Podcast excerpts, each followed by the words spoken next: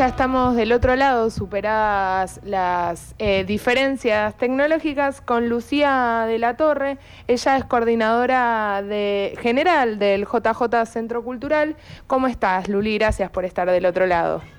Hola, ¿cómo estás? Bueno, muchas gracias por invitarme. gracias por el espacio. No, gracias a vos por sobre todo estar temprano a la mañana del otro lado. Queríamos hablar un poco eh, acerca de esta emergencia cultural que se están planteando desde justamente los trabajadores de la cultura, los centros culturales, los fotógrafos, los artistas. Sí, mira, es una campaña que estamos trabajando en aproximadamente hace tres semanas. está todo el centro, el, sector cultural bastante unido, digamos, ahí armamos una, organización, digamos, que se llama Multisectorial Cultural, donde ahí están representados eh, los espacios culturales, las salas de teatro, distintas editoriales de música, eh, las personas que trabajan en la técnica, sonidistas, iluminadores, hay artistas, actores. Eh, la verdad que es, es, muy diverso, es muy amplio, además de 60 organizaciones y colectivos de la cultura. y nos organizamos en principio eh, salió todo como una necesidad de poder compartir experiencias sobre cómo estábamos atravesando esta situación. vale aclarar que el sector de la cultura independiente y sobre todo en la ciudad de Buenos Aires no viene en una eh, especie de crisis económica recién por la pandemia, sino que es algo que se viene arrastrando hace ya varios años, pero claramente la situación de la pandemia y el necesario y más que lógico cierre eh, de los espacios y el cese de algunas actividades artísticas hizo que se recrudezca eh, la situación más que precarizada en la que estamos trabajando.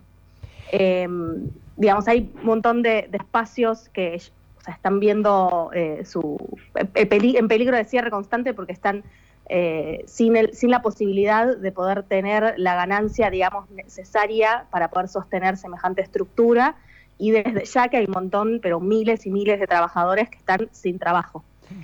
Eh, así que nos organizamos y dijimos, bueno, esto, o sea, las balas tendrían que apuntar al sector correcto, que es a las autoridades y al gobierno de la ciudad de Buenos Aires, eh, que ya sabemos además que suelen tener, es bastante común en su espacio, que tienen políticas de, exclusión de ciertos sectores y, y, necesitamos justamente que puedan dar algún tipo de solución, algún tipo de ayuda, sobre todo que nos reciban en una reunión donde podamos de última, de conjunto, poder dialogar y conversar sobre algunas soluciones que incluso nosotros tenemos eh, algunas ideas en mente, como puede ser una especie de IFE pero para la cultura, un monotributo cultural, eh, una partida extraordinaria de presupuestos eh, que puedan ser a través de subsidios, etcétera, diversas estrategias que nosotros pensamos que es necesario para que la cultura en ese momento deje de estar en peligro y deje de eh, considerarse a la cultura incluso como un hobby, sino como un trabajo, ¿no? Como dar esa respuesta.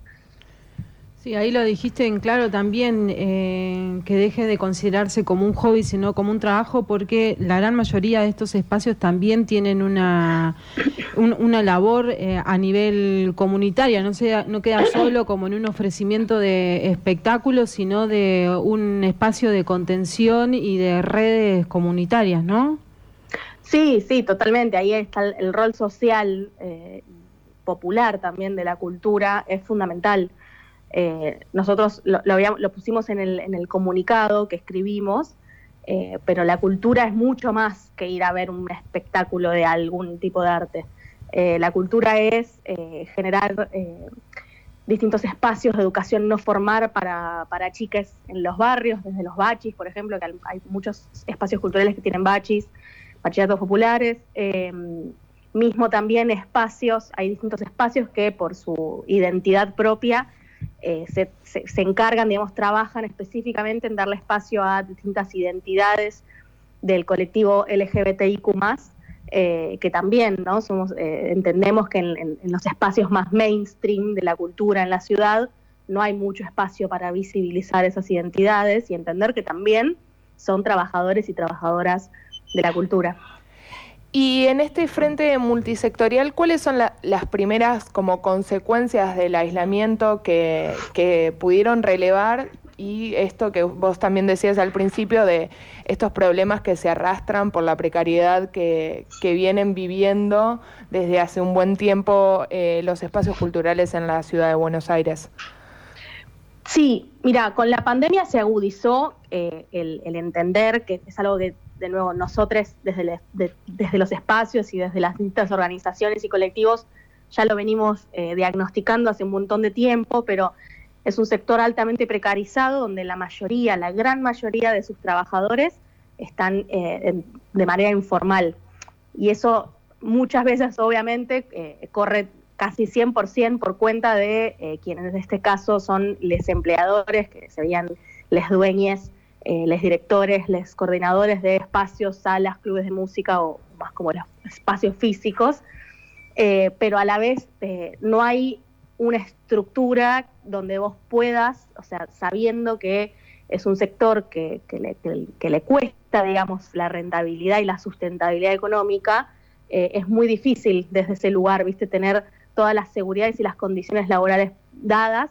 Y eso es, es, otra, es una de las grandes exigencias que le estamos dando, sobre todo a las autoridades y al, al gobierno de la ciudad de Buenos Aires y a Enrique Abogado como ministro de Cultura que pueda dar algunas soluciones o pueda dar algunas, generar algún tipo de política que implica, implique eh, poder formalizar a todos y a todas esas eh, eh, trabajadores que están en este momento sin casi casi sin percibir sueldos.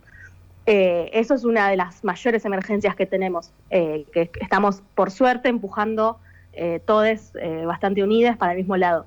Eh, y después, o sea, las situaciones más eh, comunes que creo que le pasaron a muchísimos sectores en, el país, que es al, tener que cerrar tu espacio, al no poder trabajar, un actor si no tiene su teatro no puede trabajar, un músico si no puede, eh, si no puede tocar en vivo tampoco, y, los espacios y todo lo que eso conlleva, las editoriales al no poder abrir y vender, etcétera.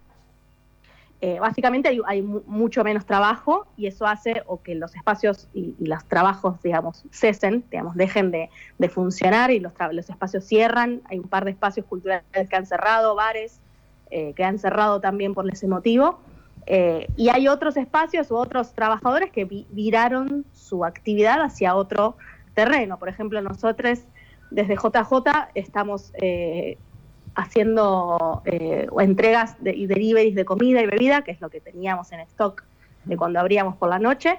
Eh, y además eh, armamos un emprendimiento que se llama Mercado al Abasto, que con eso tenemos un contactos con distintas cooperativas de la economía social y popular para poder vender sus productos y nos convertimos como una especie de distribuidora.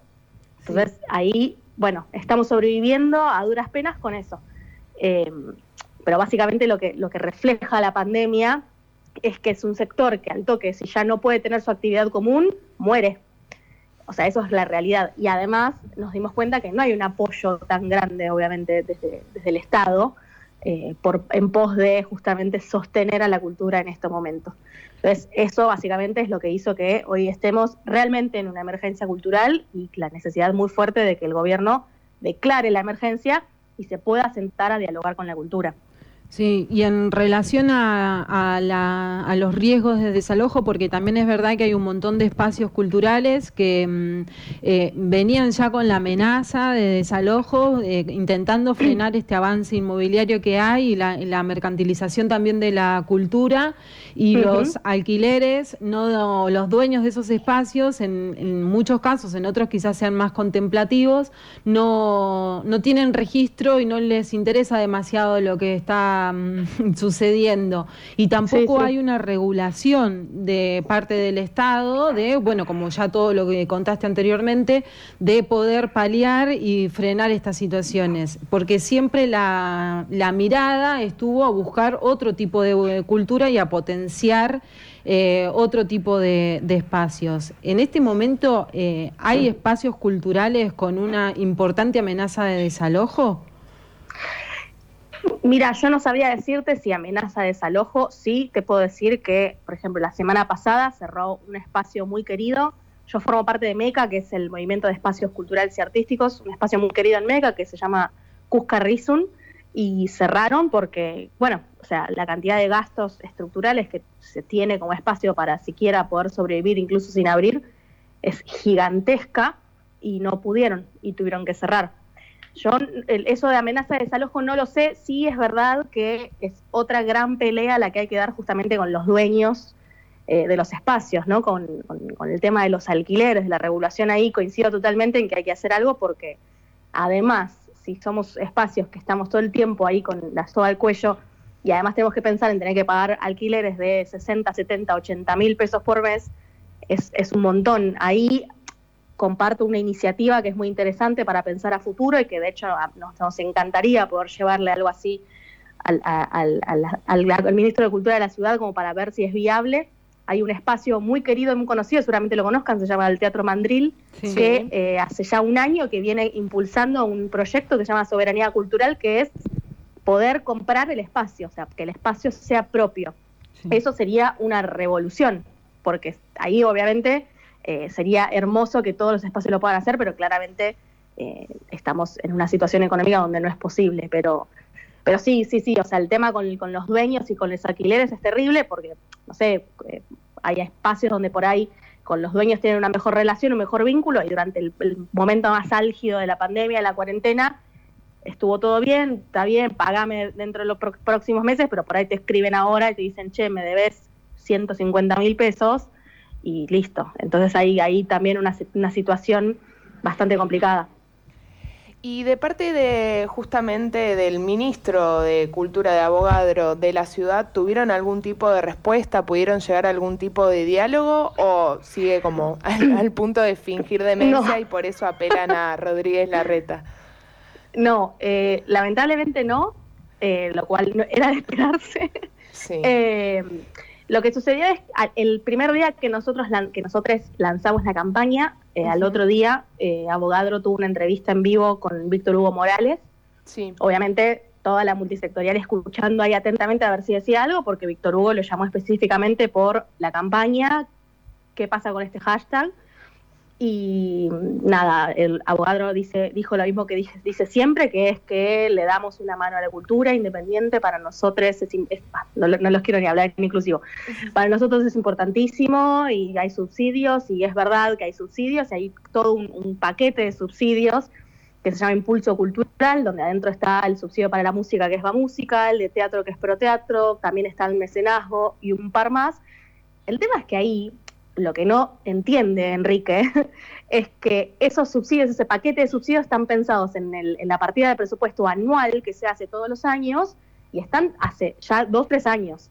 No es que son extraordinarios por el contexto. Nosotros estamos pidiendo eso extraordinario y que además se contemple a los trabajadores que, se están, que no tienen trabajo hace cinco o seis meses.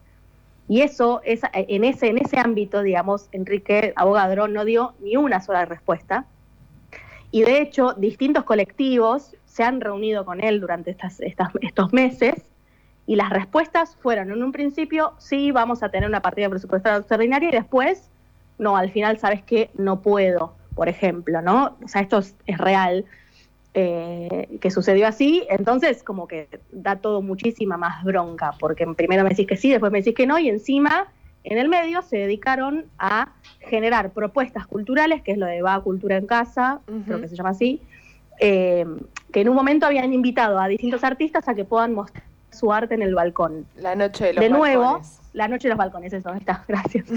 Eh, de nuevo, eh, mostrando que el paradigma es la cultura es arte, es, amor al arte y no hay remuneración pretendida, ¿no? Como vos salías a tocar tu, tu guitarra al balcón buenísimo la cultura en, casa y en la ciudad, pero yo trabajo de esto. Y no hay una respuesta ahí. Entonces, seguimos un poco en la misma. Sí, la respuesta sería esa, como la, la proposición de esta política mm, subsidiaria que se viene implementando, que con eso se cree que ya está todo hecho, cuando en realidad lo que se pide y lo que se exige es un cambio mucho más profundo eh, en relación al, al presupuesto, porque como también decías hace un ratito, el vaciamiento hacia la cultura viene desde hace años, donde se dejó de destinar la partida presupuestaria que se destinaba en su momento a festivales independientes, pero que realmente eran independientes y no solo que llenaba, llevaban el, nombre. Entonces, en vez de potenciar eh, esta, este tipo de, cultura y este tipo de propuestas, lo único que se hace es eh, extraer y sacar. Exactamente, exactamente. Eh, Luli, ¿querés contarnos un poco justamente estas acciones que están llevando a cabo todos los jueves desde el Frente Multisectorial y de qué manera la sociedad en su conjunto puede colaborar, porque digo, capaz que una no forma parte de un centro cultural o no es artista, pero sí es algo que consume o consumía cada vez que salía cuando se podía. Sí, sí, a mí, a mí ahí personalmente, o sea, lo que más deseo es que esta campaña pueda llegarle a eso, a las personas que por ahí no se sienten parte de la cultura, pero la consumís cotidianamente todos los días. O sea, creo que todas las personas en la ciudad en algún momento van a ver una obra de teatro, van a ver una banda tocar en vivo, se van a, eh, se compran un libro de una editorial independiente, digamos como que realmente es algo que es, es, es muy amplio y nos atraviesa totalmente y es un derecho fundamental que hay que poder eh, garantizar. Y como acciones, eh, nosotros instal o sea, salimos el, un jueves y por eso instalamos los jueves de cultura, donde todos los jueves la idea es salir con alguna acción artística o algún video o algo que genere impacto eh, y de nuevo intentando eh, colmar las redes sociales ese día con ese hashtag. Eh, la realidad es que el primer día nos salió muy bien porque, o sea, positivamente fuimos tendencia en Twitter y eso hizo que el hashtag, bueno, le llegue justamente a periodistas, a distintos eh, funcionarios, o sea que están al tanto de lo que se está haciendo, por suerte. Eh, y después lo que intentamos hacer es eso, es poder llenar eh, las, redes sociales de los espacios y de distintas organizaciones y, de los artistas de mucha cultura, de arte, y que a través de eso mismo, que es lo que mejor sabemos hacer, poder seguir reclamando y pidiendo la necesaria emergencia cultural en la ciudad. Este jueves va a salir otra acción, no, te, no, no quiero spoilear nada de qué es lo que va a salir, eh, y el jueves próximo otra, por ahora son las únicas que tenemos eh, planificadas. Vamos a ver si se extiende en pos de cuál es la respuesta por parte sobre todo de eh, la reta. Y para, para comunicarse, la página es MECA tanto en Facebook como Instagram como Twitter. Sí, o sea, MECA es una de las organizaciones de la multisectorial. La multisectorial en este momento no tiene una página propia. vamos, la idea es tenerla, pero no tiene ni página ni redes sociales pero si no, mientras sí pueden entrar a la de Meca, que es eh, Gritemos Meca o Movimiento Meca, es en Instagram y Gritemos Meca es en Twitter. Em, y si no, también pueden entrar, por ejemplo, a, las redes de Fieras, que es la, organización transfeminista de la cultura. Em, Escena, Artei, eh, Atia, hay un montón de, organizaciones que están ahí y están todas compartiendo, obviamente, eh, todas las acciones que hagamos. Te agradecemos mucho por contarnos todo esto y por traer parte del panorama de, la emergencia cultural que estamos atravesando en este momento. Muchísimas gracias a ustedes, gracias por el espacio y obviamente la tribu es gran parte de la cultura, así que nada, estamos ahí todos juntos peleando para el mismo lado. Te mandamos un abrazo grande. Hasta luego. Ahí pasaba Lucía de la Torre, coordinadora general del JJ Centro Cultural, también integrante de MECA, el Movimiento de Espacios Culturales y Artísticos, que a su vez forma parte del Frente Multisectorial con otras más de 60 organizaciones que están peleando y dando a conocer esta emergencia cultural que se está viviendo en la ciudad de Buenos Aires.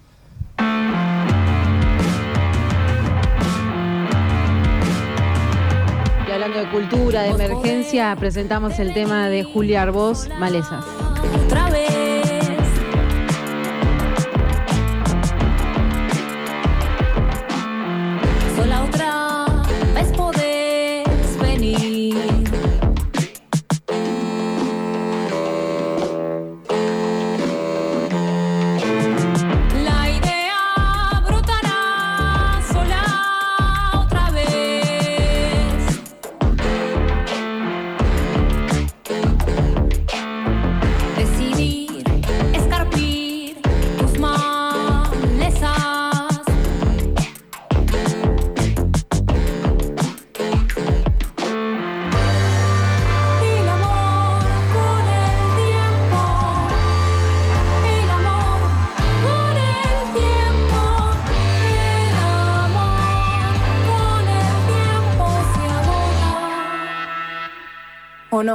¿O no? ¿O no? ¿O no? ¿O no?